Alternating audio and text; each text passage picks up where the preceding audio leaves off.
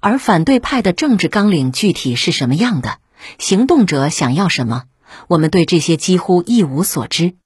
反对派中最知名的人物阿列克谢、阿纳托利耶维奇、纳瓦尔尼的具体规划是什么样的，这些文章中丝毫没有提及，只知道他是一个著名的博主，长得挺帅，激烈的反对腐败。而与他截然不同的反对派人士，如左翼阵线的领导者谢尔盖·乌达尔佐夫想要什么？前副总理鲍里斯。涅姆佐夫与他究竟有没有联系？关于这些的报道也很少。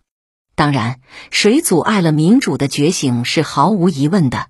弗拉基米尔·弗拉基米罗维奇·普京。根据报道者的不同偏好，他被描述为独裁者、大男子主义者。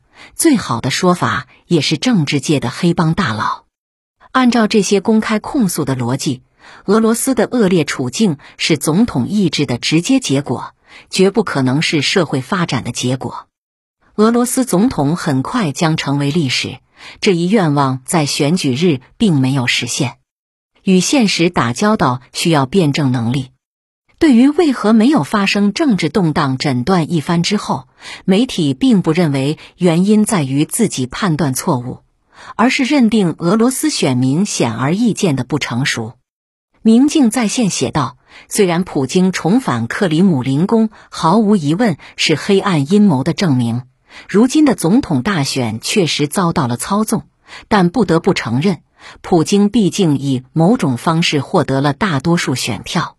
然而，这是错误的大多数。选举结果公布不久后，新闻标题这样写道：‘支持普京的大多数是数量上的，而不是质量上的。’文章认为。”不是莫斯科和圣彼得堡星巴克咖啡店里年纪轻轻、朝气蓬勃的城里人，而是只有那些麻木不仁的退休人员、医生、教师、教授、军人和情报人员把选票投给了普京。民主成了选秀节目。列宁曾在《机会主义与第二国际的破产》一文中写道。政治危机不仅产生于下层不满之时，也产生于上层无能之时。但俄罗斯总统大选并不符合这一情况，无论下层还是上层，以部分代表整体的意愿一直延续到了大选之后。忍受一个城市和农村发展速度不一致的俄罗斯，包括令人厌恶的模糊性与坚持只报道可以检验知识的新闻责任。仍然不是普遍做法。许多西方政治家和记者成为莫斯科发展的援助者的意愿，比进行客观观察的意愿要强烈的多。即便俄罗斯社会完全拥有自己的社会支柱，他们也依然这么想。第六章：权力及其代价，或教会与国家。俄罗斯东正教会作为政治力量的复兴。时间已过午夜，东道主却邀请我在新奥加廖沃别墅宽阔的院子里再兜一小圈。开过几百米之后，汽车停在一栋昏暗的建筑前。弗拉基米尔·普京打开门，按开灯，在胸前画了个十字。这里是总统的私人教堂，有一个小的后殿和一座祭坛，几面墙上挂着金色的圣像。其他几面墙上是众所周知的圣经主题画。新任总统普京两千年搬进位于莫斯科郊外的这座官邸时，让人原址修复了这座行将倾覆的教堂。待我游览时，普京坦诚自己是俄罗斯东正教徒。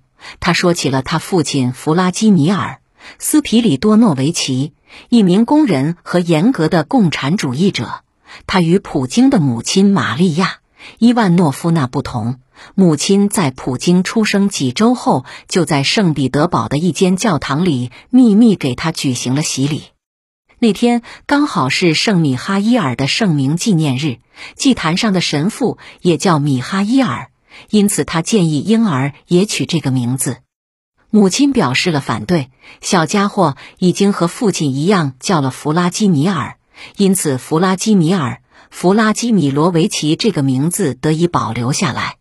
随后，普京让我注意墙上的一幅画，穿着修女服的女人象征圣伊丽莎白或伊丽莎白·费奥多罗夫娜，这是这位大公夫人在俄语里的称呼。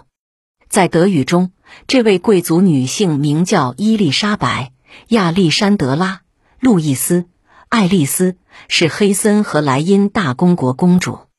她是德国皇帝威廉二世的表妹，跟她的姐姐末代皇后亚历山德拉一样。也嫁进了罗曼诺夫家族，在丈夫谢尔盖·亚历山德罗维奇一九零五年死于暗杀之后，伊丽莎白在莫斯科建了马大玛利亚修道院，并成为那里的院长。沙皇一家被处决后，第二天，伊丽莎白也被杀害。一九九二年，俄罗斯东正教会加封这位德国公主为圣徒。这幅画是流亡东正教会送给普京的礼物，以感谢他多年来为莫斯科的俄罗斯东正教会与流亡教会重新统一所做的努力。流亡教会的前领导人劳鲁斯主教在纽约将画交给了普京。苏联解体好几年之后，母教会与其分裂出去的旁支相互间的不信任才消弭殆尽。这是一个艰难的过程。普京说：“教会的分裂是一道贯穿整个社会的裂隙。我从一开始就想要他们重新统一，这对我们的自我认识很重要。”俄罗斯总统行程中，二零零三年九月一个周末对纽约的访问，乍看上去与一般的例行公事没有什么不同。